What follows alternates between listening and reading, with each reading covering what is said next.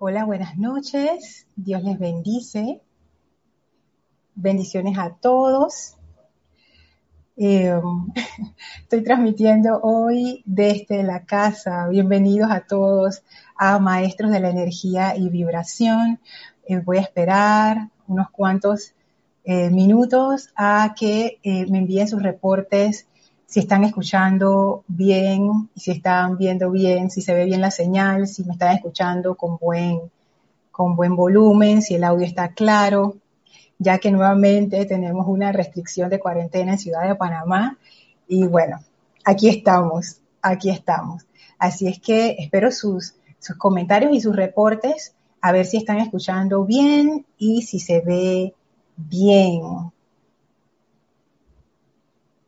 Por lo pronto quiero eh, agradecerles, gracias a todos por su sintonía a esta clase. Eh, no, tengo, no tengo el Skype ahora mismo abierto porque, bueno, por una situación, así es que eh, lo siento a aquellos que se conectan por Skype. Esta vez solo voy a estar a través del chat de YouTube.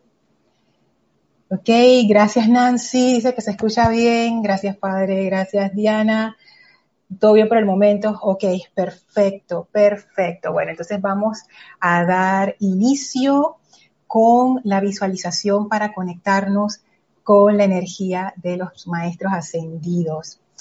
Gracias, gracias por reportar que se escucha bien. Aquí veo la señal, está un poquitín oscuro. Voy a ver si acerco más la luz. Bueno, ahí está como que más o menos. Vean, acá para que moleste menos. Bueno, ahí está más o menos el set. Bueno, por lo menos ahí me ven, me ven ahí bastante clara. Bueno, listo. Vamos a conectarnos con la energía de la maestra ascendida Lady Nada y del templo de la ascensión. Así es que por favor cierren sus ojos, relájense, tomen una inspiración profunda, exhalen, relájense aún más, respiren profundamente y visualicen cómo desde su corazón flamea una poderosa llama violeta, esa llama de amor liberador que ahora se expande hasta cubrir todos sus vehículos físico, etérico, mental y emocional. Esa llama va transformando toda energía discordante en luz maravillosa, transmutando toda falta, toda depresión, toda conciencia de carestía, toda limitación en luz, en las cualidades divinas de la presencia de Dios, hasta que estamos tan llenos de esa luz fulgurante, que esa llama violeta se va transformando en una llama blanca y sentimos la presencia del amado Maestro Ascendido Serapis Bey, llenándonos plenamente, cargándonos con su conciencia de ascensión, y enviamos nuestra gratitud al Maestro, quien nos recibe una vez más en su hogar en Luxor. El Maestro aumenta todavía más la vibración de esa llama alrededor de nosotros, elevando aún más nuestra conciencia, de manera que esa luz crística pueda fluir, flamear y expandirse a través de nosotros. El Maestro abre un portal frente a nosotros y nos invita a pasar al templo de la ascensión, al, sexto templo. Atraviesen ese portal y ahora estamos en el camino dorado, en ese sendero dorado que serpentea por el desierto. Y a nuestro lado se encuentra la amada maestra ascendida Lady Nada, quien se alegra de recibirnos una vez más en este tránsito, en este templo tan especial abrazados con la maestra ascendida Lady Nada, abrimos nuestra conciencia a su gran amor impersonal, a esa sabiduría que tiene el amor que ella encarna, a ese tremendo poder de amor divino sanador, iluminador, pacificador que ella es, de manera que su conciencia se vierte a través de nosotros y somos iluminados con su sabiduría divina de manera que podemos comprender estas enseñanzas de manera sencilla y fácilmente. Le enviamos nuestra gratitud a la maestra y tomados del brazo vamos andando con ella por ese sendero de luz. sintiendo la gratitud por esta oportunidad, por este privilegio. Tomamos ahora una inspiración profunda, exhalamos y abrimos nuestros ojos. Y nuevamente bienvenidos a este su espacio, Maestros de la Energía y Vibración. Gracias por acompañarme el día de hoy. Como les contaba al inicio, eh, por regulaciones de cuarentena, hoy estoy transmitiendo desde la casa, así que wow, ese se ve un poquito más oscuro. Esto ya es la cámara. A ver si así. Bueno, ahí vamos. Así que bueno, gracias a todos por sus reportes de sintonía y por sus saludos que paso a leer. Gracias Nancy, bendiciones. A Diana, gracias. A Claudia Andrea desde Chile, muchas gracias Claudia. Lourdes Matos desde Yucatán, bendiciones. Emily, María Virginia, bendiciones y abrazos hasta Caracas. José Ramón Cruz Torres desde México, feliz año, dice, feliz año José Ramón, gracias. Caridad, bendiciones, feliz año. Mili, desde aquí de Panamá, gracias Mili por el reporte. Mavis, hello, bendiciones hasta Argentina. Naila, hola, hasta San José en Costa Rica. Elmi, esta vez digital, por YouTube. Hola Elma, Dios te bendice. Gracias a ti por estar. Gracias Yari también por estar hasta Panamá. Rosaura también de aquí de Panamá. Bendiciones. Flor, la bella Flor hasta Puerto Rico, bendiciones, gracias a todos, gracias por reportar su sintonía y por participar en esta clase, por enriquecer, enriquecer esta experiencia. Muchísimas gracias, gracias. Así es que vamos a dar inicio de una vez, de una vez, porque eh, hoy tengo bastante que compartir con ustedes, como siempre. el plan es que lo vamos a lograr, pero vamos a ver cómo nos va con el tiempo. Tenemos saludos de Blanca Uribe, abrazos hasta Bogotá, gracias Blanca, y Mónica hasta Montevideo. Ah, del grupo Lady Nada hasta Montevideo. ¡Ay, Lady Nada! Hasta Montevideo, gracias. Oh, qué belleza. Gracias por traer esa radiación. Fíjense, en la clase anterior, el año pasado, terminamos en un, en un punto en un punto alto, diría yo, porque de verdad que la última clase del año pasado fue para mí espectacular, porque abrió tantas puertas por donde podemos transitar este año. Y quiero traer brevemente a su atención cosas que salieron en la última clase, que son importantes para la clase, para, no tanto para la clase de hoy, sino para lo que arrancamos este año, que es la parte del servicio impersonal que se presta en el sexto rayo. Déjenme mover un poquito la luz a ver si así mejora. A ver, yo creo que sí, ¿no? Se puso más oscuro, ¿verdad? A ver, creo que así estaba mejor. Acá, yo creo que así está mejor. Invoco el momentum de Giselle, que ella sabe todas estas cosas para que se arregle la situación. Sí, yo creo que así está mejor. Gracias, Padre. Esa es una cosa que yo a veces hago. Yo invoco el momentum de mis hermanas y hermanos del templo en, cualidades y en virtudes que yo sé que ellos tienen o ellas tienen. Y sí funciona, sí funciona. Bueno, como les decía, este año vamos a arrancar por lo que es el servicio impersonal. Y oye, este sendero va a estar bien bueno.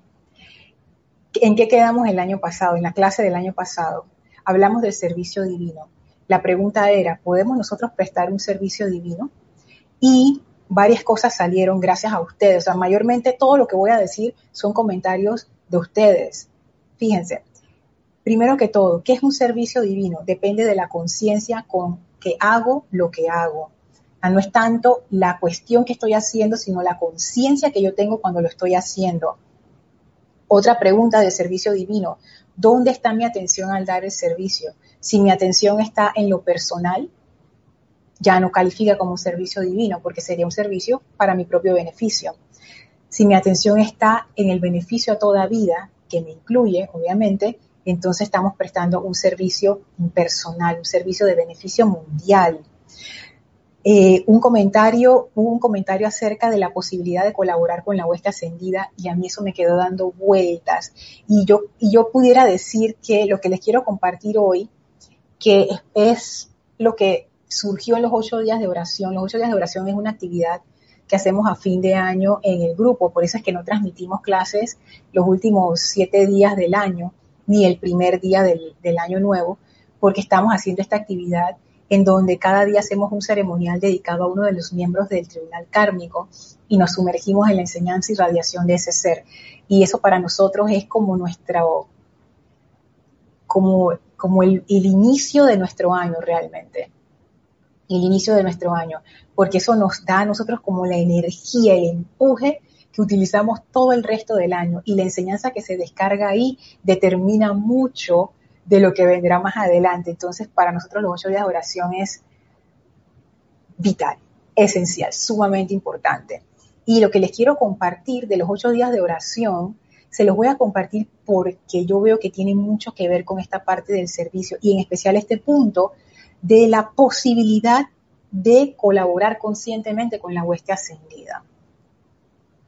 Otro punto del servicio divino, esta definición que a él y a mí nos encantó, es todo lo que se hace con amor. Qué definición tan sencilla, tan breve, tan concisa. Pero nuevamente, ¿qué es amor? No es lo que nosotros llamamos amor, ese amor romántico o ese amor filial. Se refiere al amor impersonal, que es una expresión de la presencia de Dios a través de nosotros cuando no estamos atrapados en el enfoque personal de, la separatividad. Entonces, todo lo que se hace con amor, o sea, todo lo que se hace desde esta conciencia de amor, es ese servicio divino.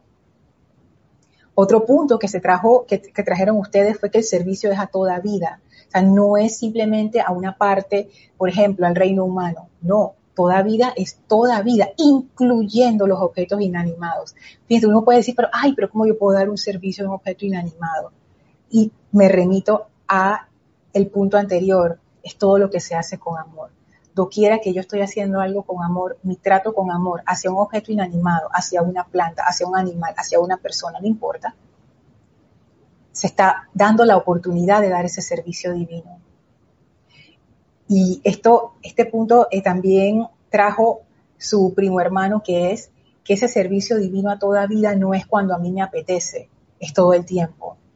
No depende de mi estado emocional, que para mí eso es algo que yo les digo, yo intelectualmente lo digo, intelectualmente lo entiendo, pero a nivel emocional es algo que yo todavía no lo comprendo, porque estas cosas no, para mí por lo menos, no es, no es algo libresco. Para mí la aspiración es convertirme en esto. Y yo todavía estoy comprendiendo cómo uno se desacopla cómo uno desacopla su atención de lo externo para poder dar ese salto a la impersonalidad, que de hecho es parte del discurso del amado Maestro Ascendido Maitreya que vimos el año pasado, de la caída de la humanidad, qué fue lo que ocurrió. Y realmente fue eso, nuestra atención se fue hacia lo externo. Y lo contrario, o sea, nuestra atención hacia el interno es lo que detiene la caída, porque ya que todavía estamos cayendo, mientras nuestra atención está en lo externo, todavía estamos cayendo y no tanto que la atención esté en lo externo, eso no es ni bueno ni malo. El problema es que hemos, lo, hemos construido una dependencia, una adicción con lo externo a tal punto que nosotros no hacemos nada si no dependemos de lo externo. Por ejemplo, yo dije, ay, hoy, hoy, hoy no tengo ganas de servir porque, ay, no me siento bien. Y que, ¿acaso yo dependo de mi estado emocional para prestar un servicio? Yo antes pensaba que sí, porque yo estaba tan identificada con mi estado emocional, con mis pensamientos, con mi pasado, con mi historia personal, que yo pensaba yo era eso. Y si yo no me siento bien, quiere decir que tú sabes, ¿no? Pero no, ahora me estoy dando cuenta que eso simplemente es una manifestación de mis vehículos.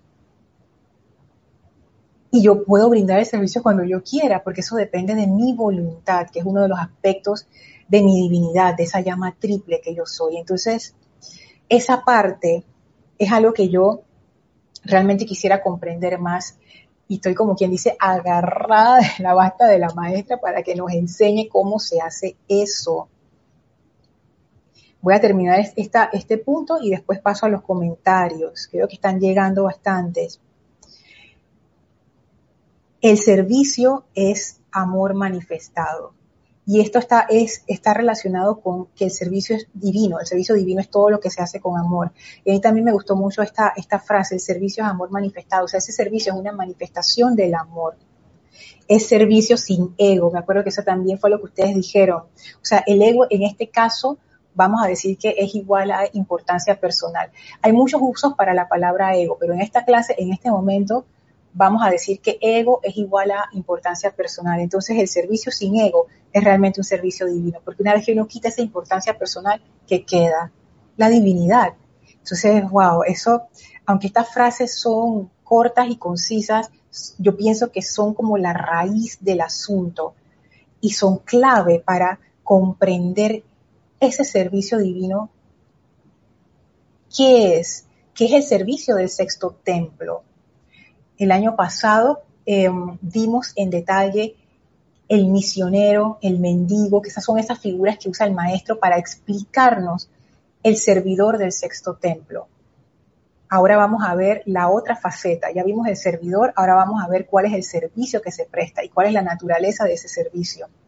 Y a través de esa exploración vamos a descubrir todavía más acerca del servidor y de la posibilidad de convertirnos nosotros en esos servidores, ya no como, como un estudio como lo estamos haciendo, como algo intelectual tampoco, sino como algo real. ¿Qué les parece esa posibilidad?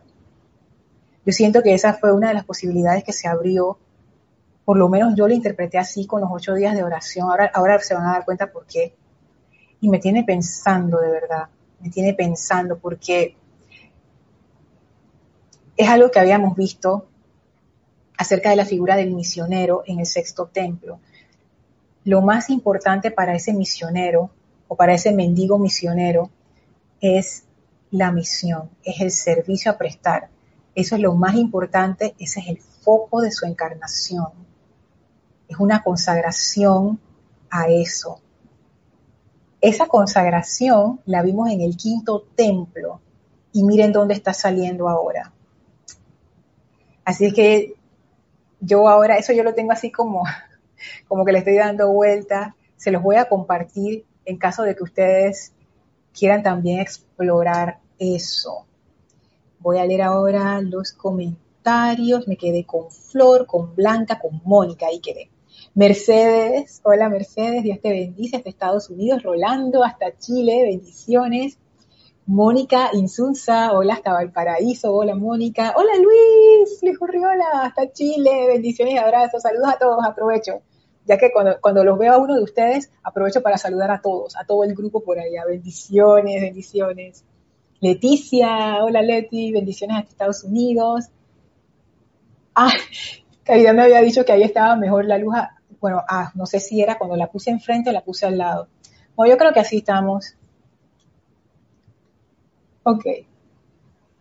Diana dice una carga de baterías.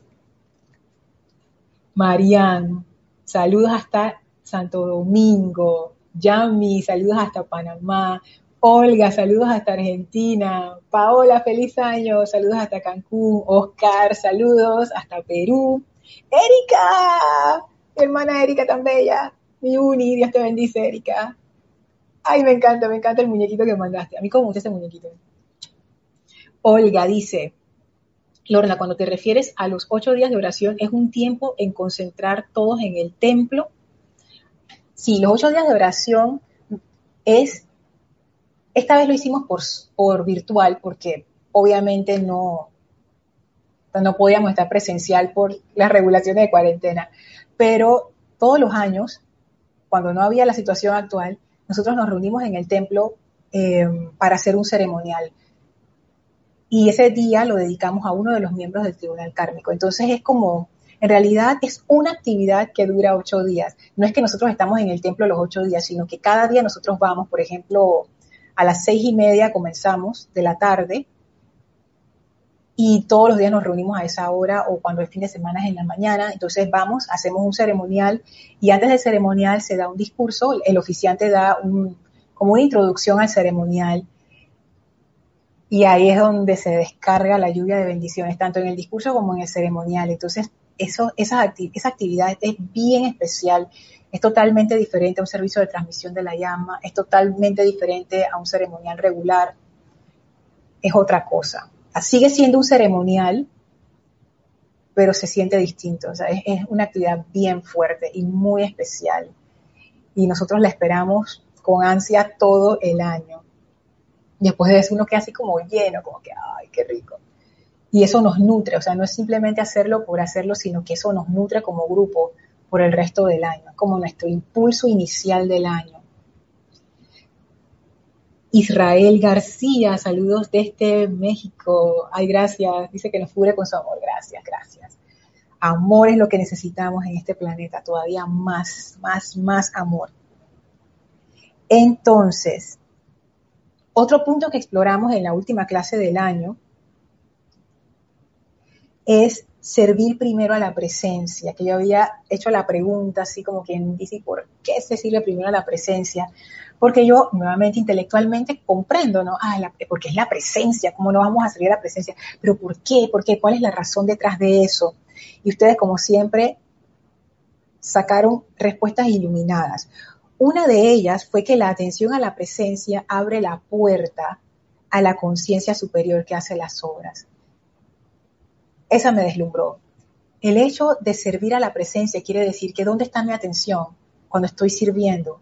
En la presencia. Y claro, cuando yo pongo mi atención en la presencia, quito mi atención de lo personal, de la importancia personal y se abre la puerta a esa descarga de bendiciones, a esa conciencia superior que es la que hace las obras, esa conciencia superior que pudiéramos decir que es amor, también se le pudiera decir amor.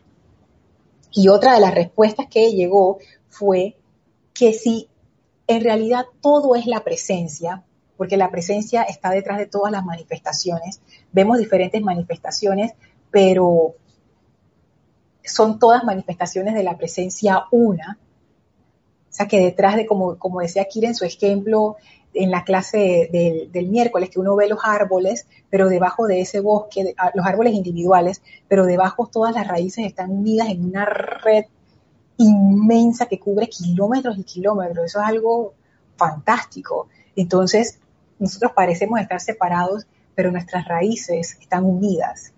Y si todo es esa presencia, decía el argumento, entonces solamente podemos servir a la presencia, porque es lo único que hay en realidad. Y oh, esa respuesta a mí me fascinó, porque esto, esto requiere otro estado de conciencia.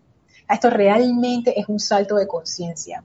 No es para decirlo y aceptarlo intelectualmente, esto es para reflexionarlo. Porque a menos que uno logre es, como esa comprensión, uno no, yo no creo que uno, se, uno pueda dar ese salto a poner la atención en la presencia en vez del el beneficio personal. y lo digo por mí, porque yo obviamente estoy llena de importancia personal y hay veces que uno quiere a veces que uno quiere prestar ese servicio impersonal, pero no sale, como que no me sale. Entonces yo me doy cuenta de estas cosas y digo, ah, no es que sea un problema de maldad, sino es un problema de comprensión.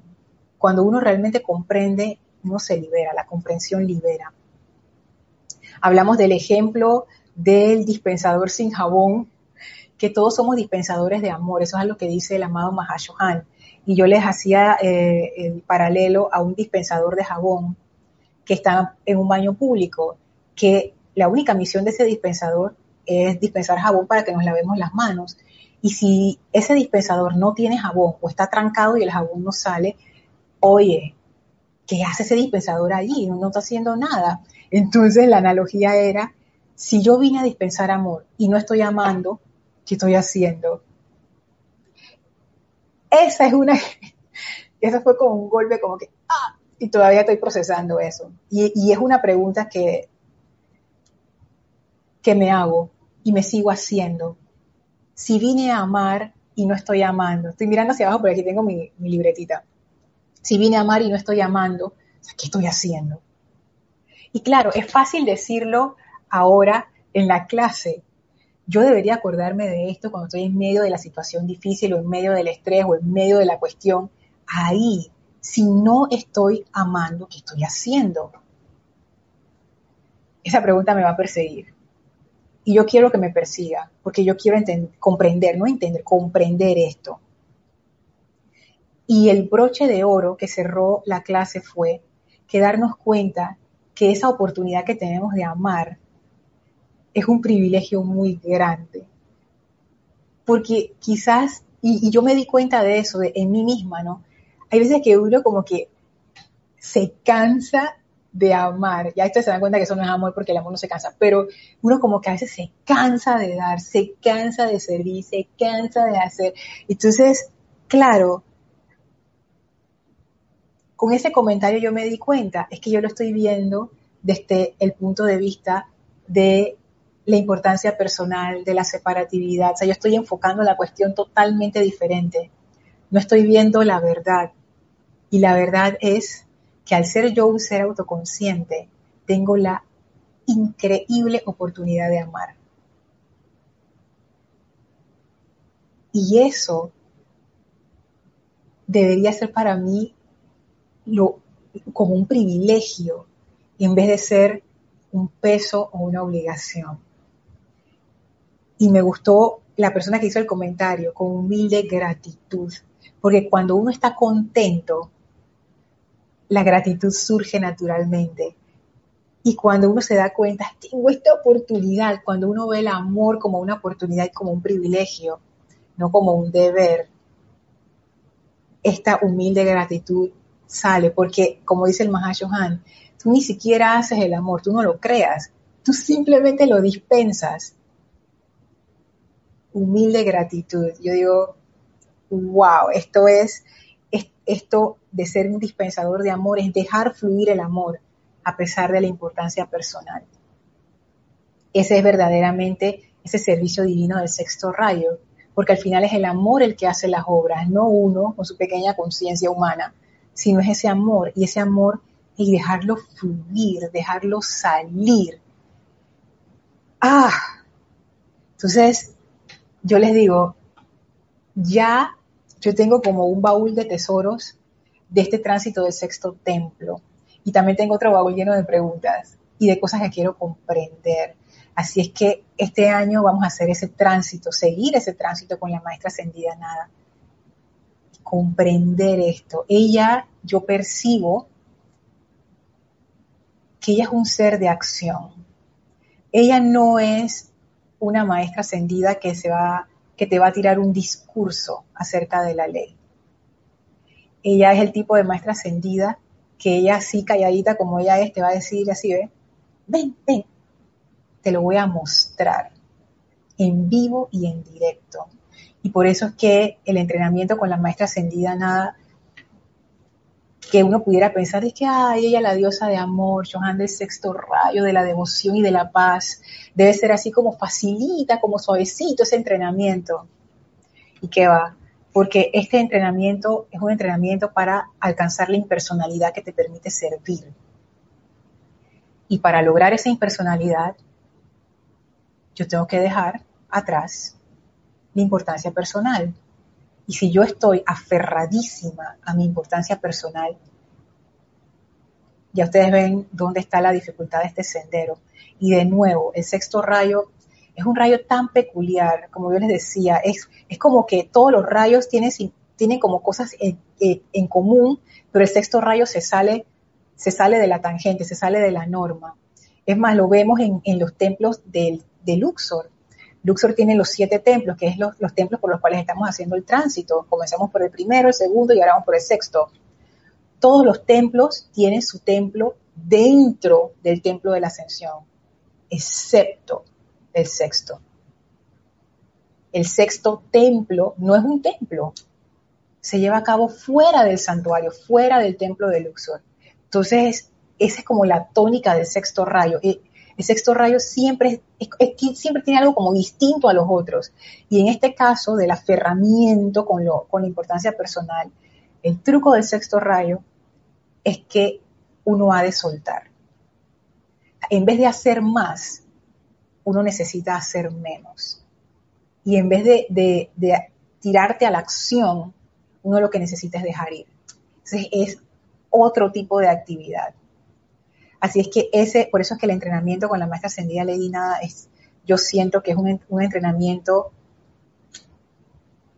que es como, como real, iba a decir, pero como que tú puedes recibir una clase en un aula de clases y después vas al laboratorio, todo bien ordenado para probar lo que aprendiste en clase. Pero con la maestra ascendida nada es trabajo de campo desde el día uno.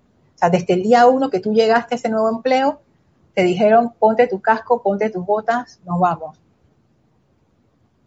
Y, entonces, ¿y qué? Y la clase y la... Nos vamos. Y entonces ahí uno decide si uno quiere aventurarse a ese entrenamiento o no. Y el maestro ascendido Serapis Bey incluso lo dice, muchos se pierden en este, en este tránsito, muchos no lo logran en el sexto templo. Por eso, porque la tentación de volver hacia la importancia personal es muy fuerte. Así es que, wow. Vamos a ver acá los comentarios. Dice León Silva, nos saluda, bendiciones desde México.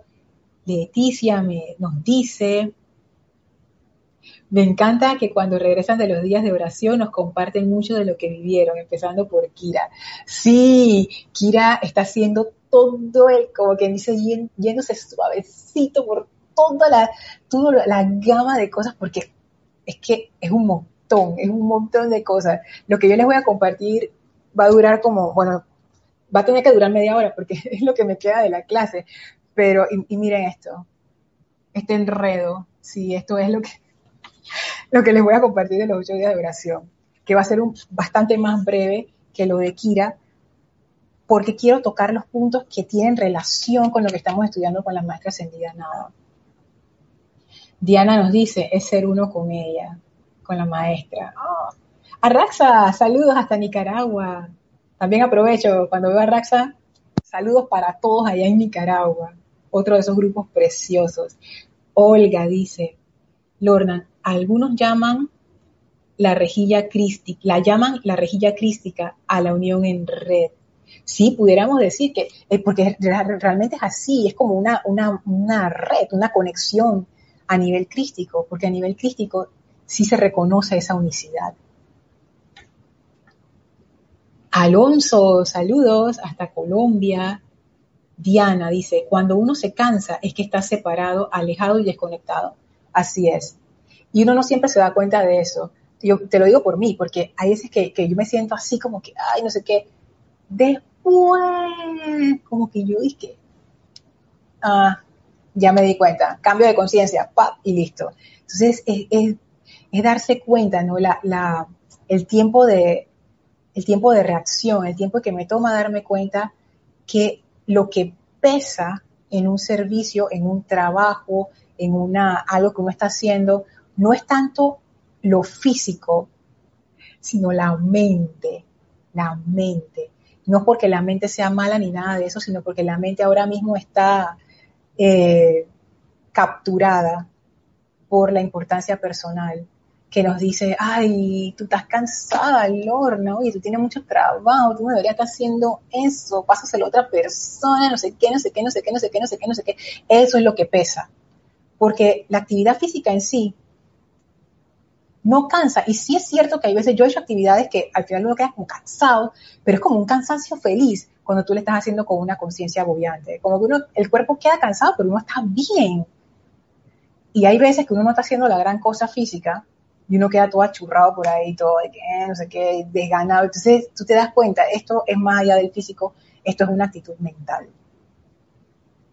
Dice Irene, buenas noches y feliz año y muchas bendiciones desde Venezuela. Gracias Irene. Mónica, hay que aprender a amar al que te saca de quicio. Es muy difícil. Además, ver el Cristo en él, en el que te saca de quicio. Y eso es lo que cuesta. Sí, Mónica. Yo todavía no, no lo he logrado. Pero ahora van a ver en lo que les voy a compartir, hay un dato para lograr eso. Muy interesante. Diana dice, el solo hecho de trabajar los siete pecados capitales demanda una gran actividad de conciencia y el sexto rayo. Arraxa contesta, gracias por los saludos, gracias a ustedes por, por tanto amor, de verdad, es un grupo precioso. Raúl Nieblas manda saludos y bendiciones hasta desde México. Hola Raúl. Merced, no, Ligia, Ligia. Saludos y bendiciones. Elma, te mandaron saludos, Ligia. Gracias, Ligia. Saludos y bendiciones. Para Oscar y Luca también. Y bueno, ahora entramos. Dice Mónica, yo tampoco, pero estoy intentando. Seguimos intentando, Mónica. Y lo vamos a lograr yo creo que sí lo vamos a lograr. Y yo creo que es más sencillo de lo que, lo que pensamos. Yo tengo esa impresión. Yo pienso, y esta es mi hipótesis, que esto es una cuestión de comprensión. Una vez que nosotras comprendamos, esa comprensión no me refiero a una, a, una cosa intelectual, me refiero a que como que lo comprendes, como que ya lo comprendí. Eso cambia la forma de ver las cosas. Y yo creo que ahí vamos a ser liberadas y vamos a poder ver ese, esa, esa ese bien en cada situación, no solamente las personas, en cada situación. Ahora paso a lo de los ocho días de oración. En los ocho días de oración, como les decía, se descarga enseñanza de cada uno de los miembros del tribunal kármico. Diosa de la libertad, eh, diosa eh, de la verdad, Palas Atenea, la amada maestra ascendida Lady Nada, la amada maestra ascendida Kuan el Elohim Vista, el gran director divino y la amada diosa de la justicia y la oportunidad, la amada Porcia. Son siete. Y se hace un, ceremonial adicional que se llama el ceremonial del cáliz dorado, en donde nosotros como grupo reconsagramos nuestra voluntad de servir, y que voluntad de servir voluntariamente, pero es, eso, ¿no? Uno voluntariamente se, se compromete, es como volver a tomar unos votos volver a tomar nuestros votos de servicio por el resto del año. Entonces, esos son los ocho días de oración. Y hay varios puntos que se tocaron. Yo no voy a ir ser por ser, sino que yo uní todo para, como quien dice, darle el, mensaje central. Cada quien interpreta los ocho días de oración según su conciencia. O sea, si ustedes le preguntan a cada quien qué fue lo que se llevó los ocho días de oración, cada uno de nosotros va a tener una impresión distinta. Y eso, eso es parte de, lo interesante, ¿no? Y lo que yo les voy a compartir es solamente mi punto de vista, ¿ok? Así es que, y sobre todo porque ese punto de vista estaba, estaba teñido por esto que hemos estado estudiando con la maestra ascendida Nada. todo esto de los ocho días de oración tiene, está girando alrededor del autocontrol. Y nuevamente, esta es mi interpretación, o sea, no, fue que esto fue así, sino esto es lo que yo interpreto.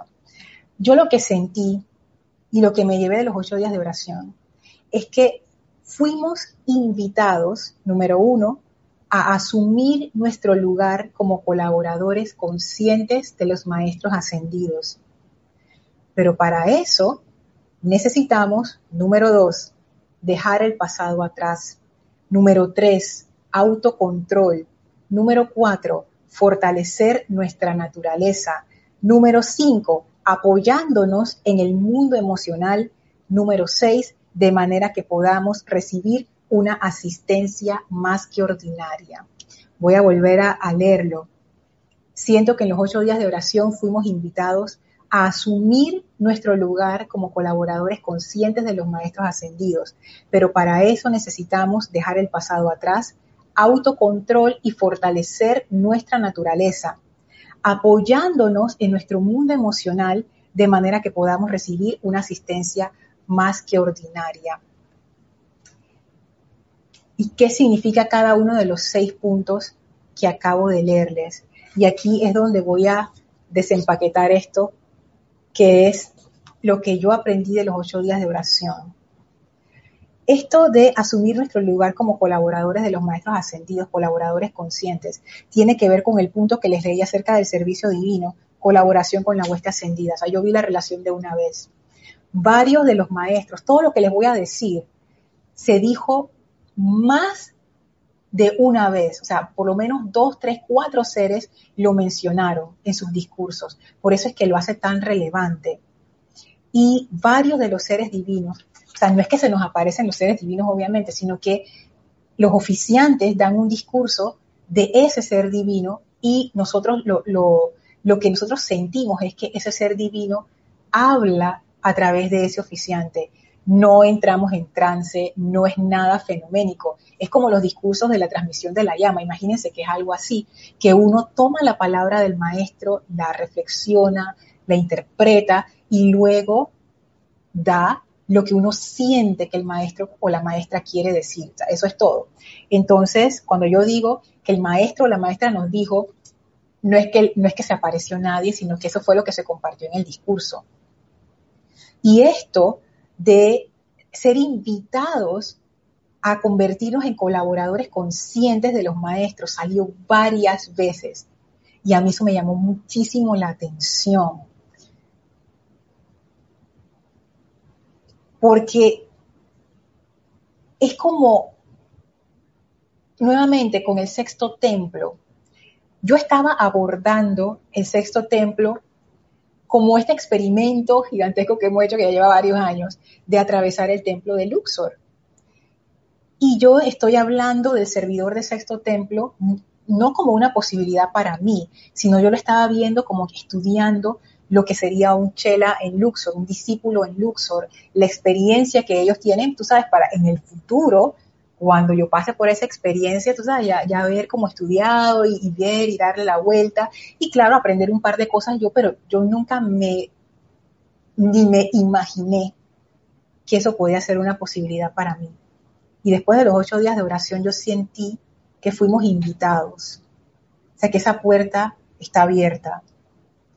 Y cuando los maestros abren la puerta, depende de si uno se da cuenta que la puerta está abierta, y la invitación siempre es eso, una invitación. Uno la toma o no. Y las invitaciones de los maestros no se toman en un arrebato de, de devoción. Y que yo, maestra, me ofrezco para... No. Se toman tomando acción. Se toman comprometiéndose y consagrándose. Entonces, por eso ven que esa invitación está abierta y yo todavía lo estoy pensando. Yo lo que sentí es que los maestros nos dicen, mira, ustedes pueden desde ya asumir ser colaboradores conscientes con nosotros, pero eso entraña una responsabilidad. Estoy mirando hacia abajo, pero estoy leyendo las, las notas. Eso entraña una responsabilidad. La responsabilidad que entraña eso es que nuestra vida ya no giraría en torno a nuestro mundo personal, sino que se iría moviendo poco a poco hacia el servicio impersonal que deseamos prestar. Y como dice la amada Porcia, que cuando ella viene todo cambia, cuando uno entra en este tipo de actividad, todo cambia, todo cambia. Y aquellos de ustedes que se han conectado con la energía de algún maestro, ya sea en preparación para un ceremonial o una actividad, saben que estas no son palabras vacías. Esa energía sí te cambia. Y cambia, como te cambia a ti, cambia todo tu mundo alrededor. Entonces, pasar por eso no, no, es una decisión que uno tome a la ligera, por lo menos yo no la tomaría a la ligera. Está la gran oportunidad, pero esa gran oportunidad requiere de nosotros un balance, que eso fue otra cosa de, que se habló en, los ocho días de oración, el gran director divino sobre todo. Otra cosa que salió en, los ocho días de oración es vernos a nosotros como esas virtudes divinas, así como los maestros ascendidos se ven como esas virtudes. Por ejemplo, el Mahacho Han, él, ni nombre nos da, él es el Mahacho Han, ese es su servicio y eso es lo que él es. Y los maestros ascendidos se describen a sí mismos con las virtudes que ellos son, voluntad, sabiduría, amor, pureza, ascensión. Entonces a mí ese llamado, wow, es, eso, es el, servicio impersonal en donde mi nombre deja de tener importancia y es el servicio el que yo presto, mi nuevo nombre, mi nueva identidad. Ese es otro nivel también de responsabilidad y de compromiso. Servicio solo a la divinidad. que ya conversamos anteriormente. Ya yo no estoy sirviéndome. Ahora yo estoy haciendo un servicio de beneficio mundial. Y una advertencia que nos hicieron muy fuerte es que necesitamos cuidar nuestro estado de conciencia si nos vamos a adentrar en esta invitación.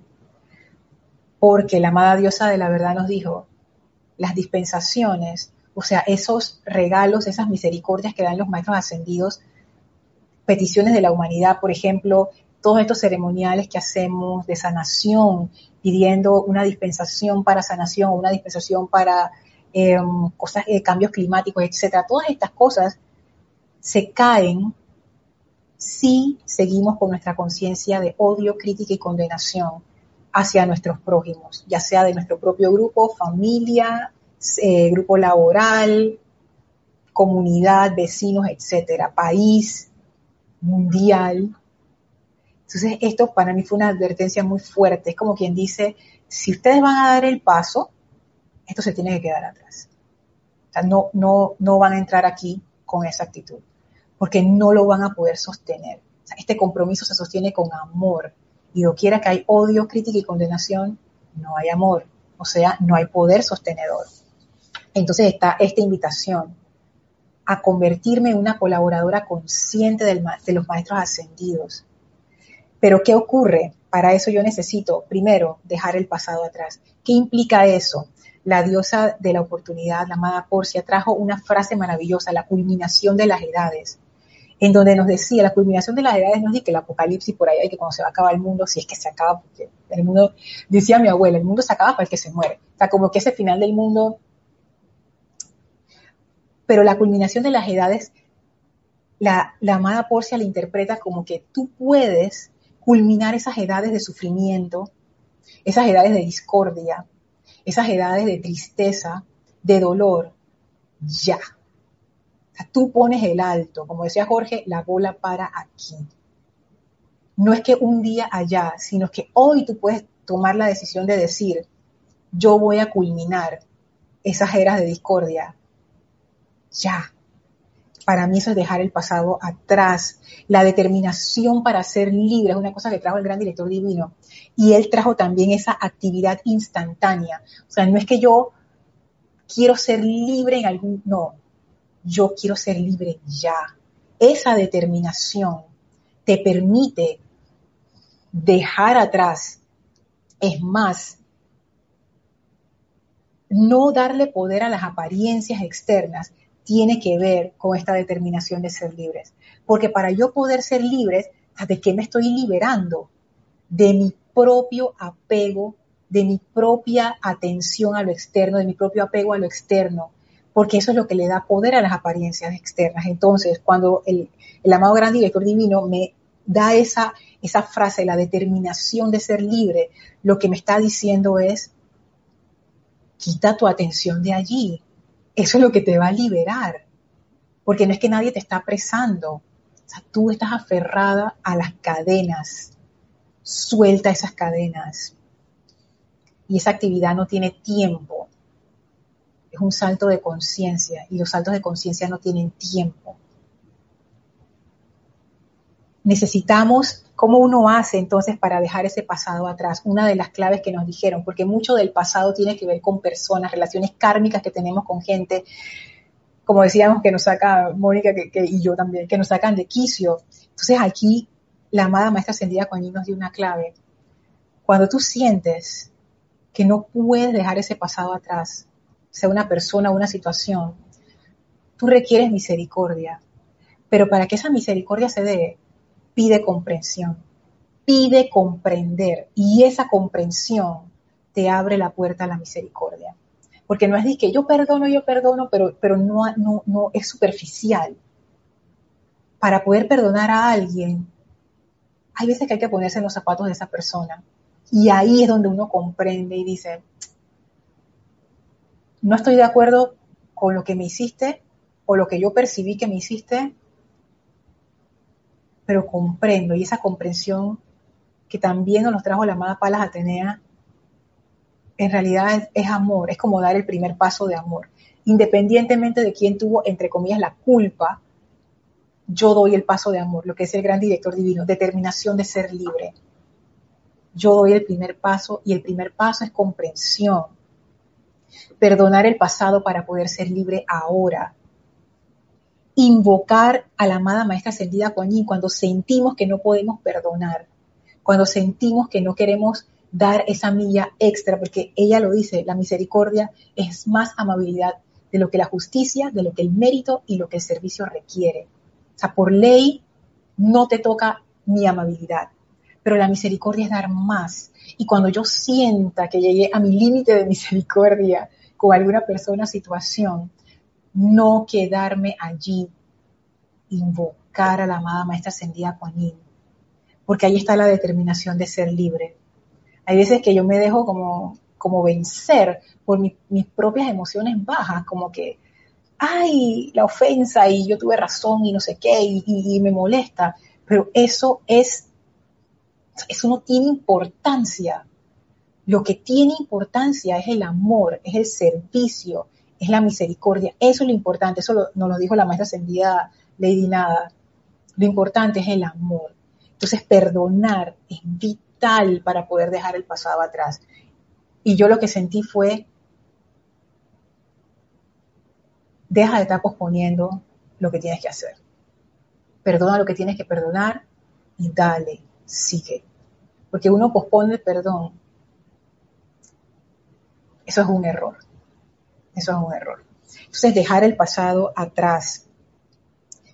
El autocontrol, que es lo otro que requerimos para tomar esa oportunidad de colaborar conscientemente con los maestros. Y allí todos los seres divinos se dieron gusto dándonos instrucción acerca de eso. Primero comenzó con la diosa de la libertad, que nos dijo, la libertad es el autocontrol de los poderes de pensamiento y sentimiento. O sea, tú necesitas controlar, o sea, tú cuando me refiero a mí yo necesito controlar esos poderes creativos, ese es el autocontrol, algo que el Elohim Vista trajo que a mí me fascinó, porque hay veces que uno escucha estas palabras, pero ¿qué es autocontrol?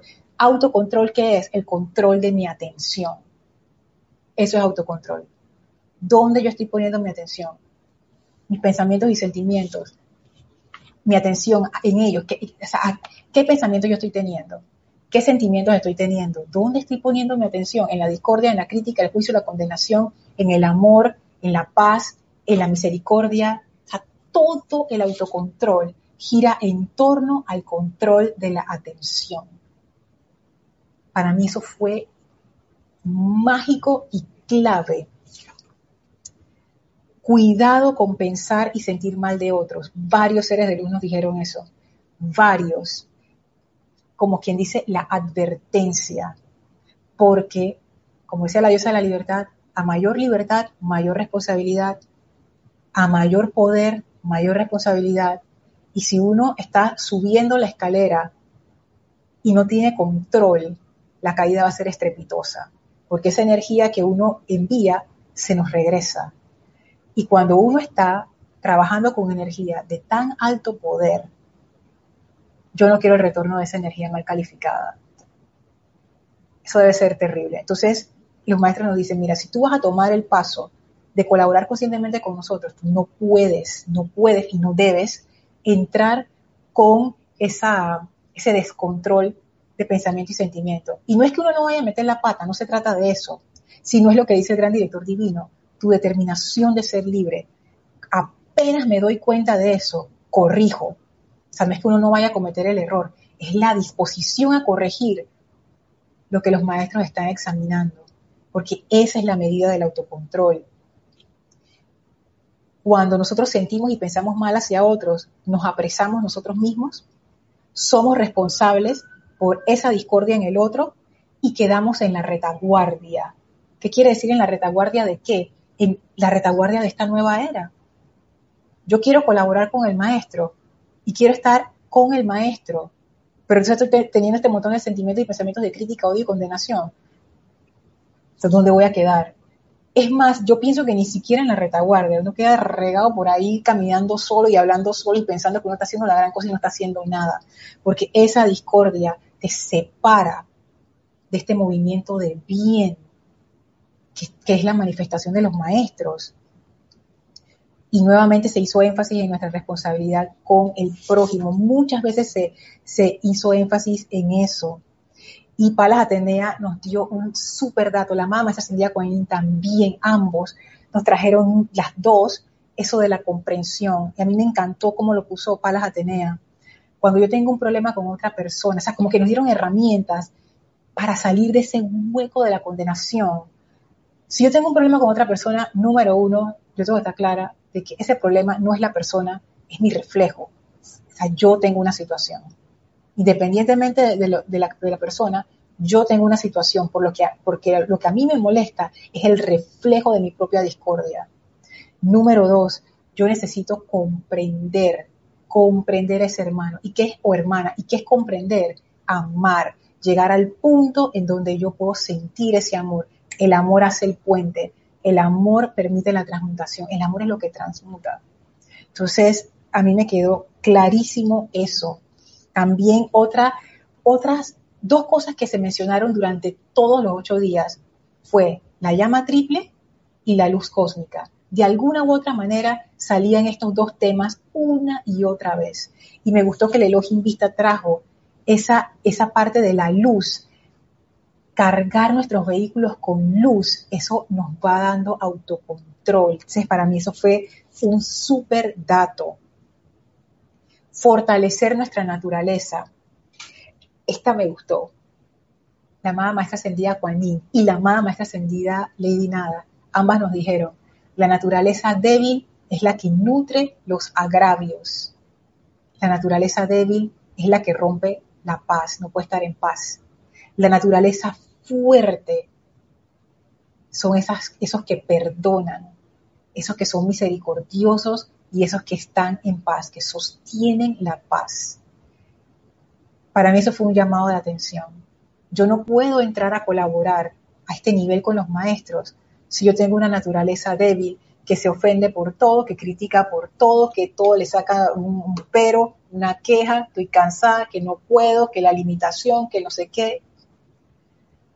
La naturaleza fuerte es una naturaleza que está nutrida en el amor. Y ahí es donde la maestra Sería Lady Nada nos dice, la importancia está en las raíces. Esas raíces, profundiza tus raíces. Y esa raíz tiene que ver con la llama triple. En vez de seguir poniendo nuestra atención en lo externo, necesitamos empezar a, a ponerla en lo interno. Eso es, profundiza las raíces. En vez de anclarme yo en lo externo, anclarme en esa conciencia que es la llama triple, que es la conciencia, la llama triple es la autoconciencia, es ese saber que yo soy la presencia de Dios, eso es fuerte, es llegar a esa comprensión interna. Ahí, ahí van mis raíces. O sea, no preocuparme por lo externo, anclar mis raíces, como el ejemplo de Kira, la conexión está en la, en la profundidad. Y no poner mi atención en la sombra. Esto salió en el cáliz dorado. Y me encantó cuando salió esto y, decía eh, en el eh, Kira, que fue el oficiante del cáliz dorado, en este planeta, en este mundo de nosotros, hay tanto sombra como luz. Hay las dos. Y parte de la naturaleza de este plano. Pon tu atención en la luz. Para mí eso engloba todo lo que hemos dicho hasta ahora. Uno escoge, poder de la atención, dónde uno pone su atención. Y yo voy a ver las dos y están allí. Y yo escojo cuál. Y este sendero de amor y de servicio es escoger, escoger, escoger, escoger, escoger. Si bien es cierto que la sombra es parte de este plano y con respecto a los planos superiores pudiéramos decir que es ilusión, cuando uno está metido aquí uno siente que la sombra, tú sabes, ah, la sombra. Y dice el director divino, quítale el poder a las apariencias determinación para ser libre. Entonces, eso de fortalecer mi naturaleza, profundizando mis raíces en la presencia y desarrollando esa naturaleza que perdona rápidamente, que es misericordiosa, que está en paz, para mí fue wow, súper. O sea, como que yo sentí que, por lo menos a mí, eso fue lo que yo percibí, me dijeron, mira, si tú quieres tomar esta invitación, que yo todavía no sé si la voy a tomar,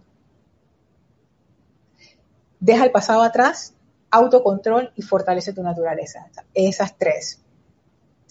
Y un dato adicional que nos dieron para lograr esto es que nos apoyemos en el mundo emocional, en nuestro mundo emocional, porque ese mundo emocional que la verdad que a veces uno lo tiene como descuidado y no deja que se, se le llene de maleza y de cosas, oye, sobre todo el Login Vista hizo, y el amada maestra sentida Lady Nada hizo un llamado a llenar ese mundo emocional con luz, a mantener la armonía en ese mundo emocional. Un dato fue que cómo yo hago para dejar de recalificar con discordia, o sea, cómo yo hago para dejar de ser discordante. Entonces el dato fue mantén la armonía en tu mundo emocional. Y yo sé que esto suena como sencillo, pero denle vueltas a eso, reflexionen sobre eso el cuerpo emocional es un centro de poder gigantesco. Si yo logro mantener la armonía en el mundo emocional, eso es, se convierte en una protección invencible. Porque la energía del mundo emocional, al ser tan grande, es como el 80% de toda nuestra energía, determina hacia dónde se va nuestra atención. Entonces ahí está el poder del mundo emocional. Emanar suficiente amor, amabilidad y armonía abre las puertas de par en par, nos dijo el gran director divino. Yo quiero que esa puerta se abra para mí. Yo necesito armonía, amor y amabilidad.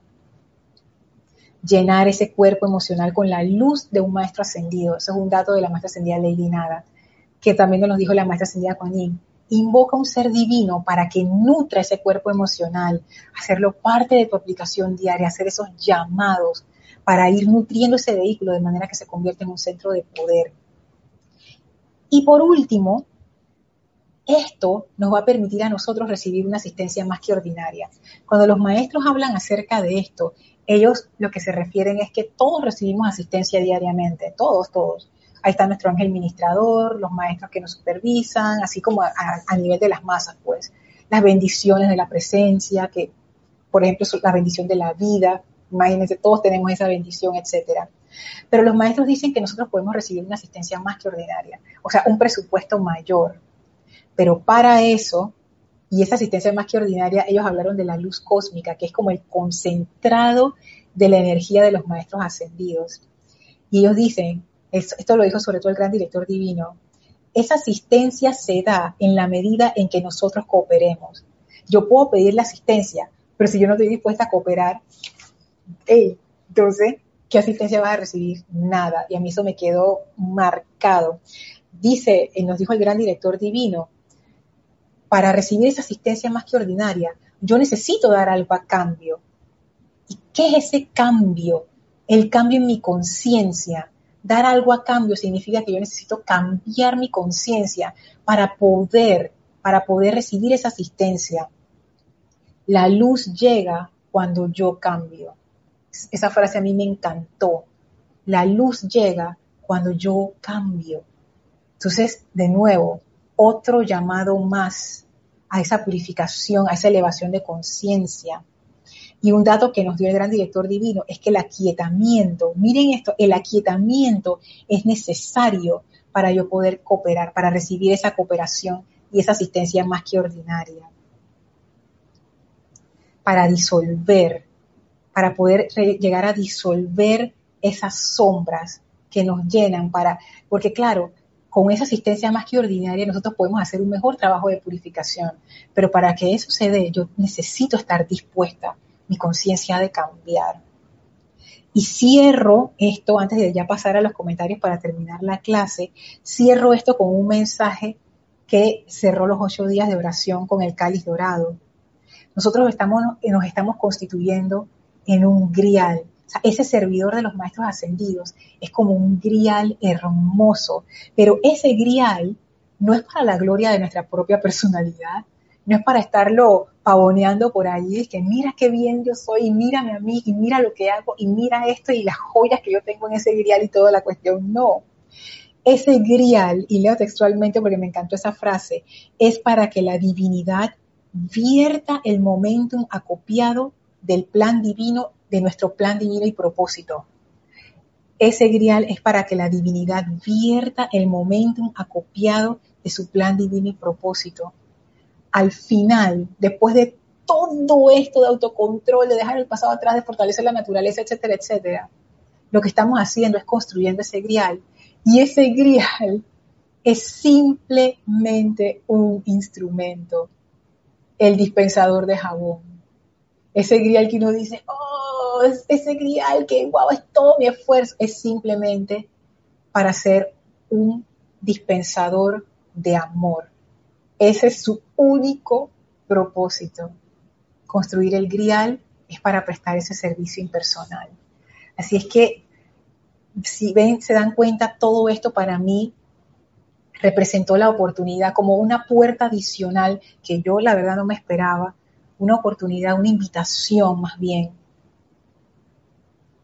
para por lo menos hacer el experimento de pensar, bueno, ¿cómo sería ser una colaboradora consciente con los maestros? ¿Cómo cambiaría mi vida? Yo creo que vale la pena, aunque sea pensar en eso, ya sea que tomemos o no tomemos la invitación.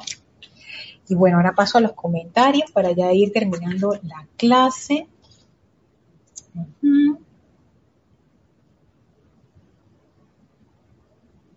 Marlene Galarza nos manda bendiciones, muchísimas gracias. Diana dice,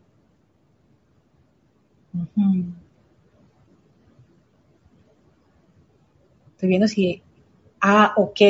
Diana habla de una situación, wow, difícil, que es una gran oportunidad. Sí, estas situaciones así son grandes oportunidades y aunque uno piense que uno no las puede superar, sí se puede. No se puede con la conciencia humana de importancia personal, que esa importancia personal nos lleva a convertirnos en víctimas y en la autolástima. Esto es conciencia impersonal, cuando estamos en la conciencia de la importancia personal, estamos en la autolástima. Cuando estamos en la conciencia impersonal, estamos en la compasión y en la misericordia. Así de diferentes son unas de otras. Y cuando nosotros vemos una situación con lástima, ya sabemos que en la posición en la que estamos en conciencia, de ahí no vamos a salir. Para salir de ahí hay que dar el paso al amor, a la conciencia superior, ver las cosas diferentes. Raúl nos decía, Raúl Nieblas, esa culminación de las edades es como decía el maestro ascendido Jesús, hay que morir para nacer de nuevo. Bien dicho. yo, eh, todo lo que he dicho, Raúl, yo creo que eso es lo que apunta. se acabó la, la edad antigua, comienza la edad nueva. Antes de y después de. Ustedes se imaginan que la vida de uno tuviera esa división. Yo creo que, que es, es, más bien como una transición pero siempre hay una encarnación en la cual uno toma la decisión y se convierte en eso, antes de, después de, antes de, en la conciencia personal, después de, en la conciencia de amor. Dice Elma, Lorna, he practicado que no me, he practicado que no me dejo, que no dejo que nada me afecte, porque eso es energía, se tiene que disolver y solo bendecir en todo momento y dar gracias. Solo así podré mantener la armonía.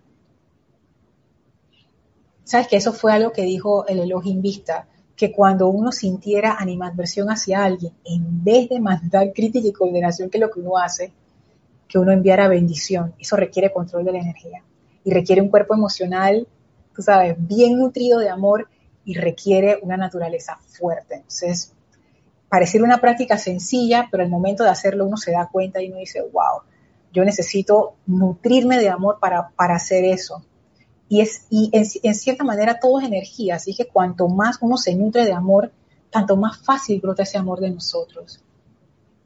Mavis dice, la armonía de mi verdadero ser es mi máxima protección. Así es, y esa armonía que uno cultiva en el mundo emocional es esa protección. Diana nos da las gracias, gracias a ti, gracias a todos ustedes. Flor también manda gracias. Rosaura también, sigo leyendo. Gracias, gracias, gracias, gracias a todos. Oye, gracias a todos, gracias por, gracias por estar, gracias por, por, hacer esta clase tan, tan llena de luz. Todas estas cosas que les he compartido realmente no han salido de mí, todas han salido ya sea de ustedes o de mis hermanos en los ocho días de oración, que es la gran bendición que todos tenemos de poder compartir esta enseñanza y nutrirnos todos al mismo tiempo. Así que bueno, antes de terminar vamos a despedirnos de la maestra ascendida Lady Nada. Por favor, cierren sus ojos, visualicen a la maestra ascendida Nada al lado de ustedes, envíenle su amor y bendición. Gracias por esta oportunidad que nos das, gracias por esta enseñanza. Amada maestra ascendida Lady Nada, que tu luz y tu amor impersonal nos guíe siempre. Danos esa comprensión del amor que nos hará libres. Te damos gracias. La maestra abre un portal frente a nosotros, el cual atravesamos para regresar en conciencia al sitio donde nos encontramos físicamente. Tomamos una inspiración profunda, exhalamos, abrimos nuestros ojos, siendo ahora centros irradiadores de ese amor de la maestra ascendida Lady Nada. Gracias a todos ustedes, gracias por sus gracias. Gracias a ustedes y bueno, el próximo jueves seguimos entonces adentrándonos en estas enseñanzas de la maestra ascendida Lady Nada y del amor impersonal que se manifiesta como ese servicio de amor y beneficio mundial a toda vida. Así es que bueno, muchísimas gracias y nos vemos el próximo jueves. Mil bendiciones.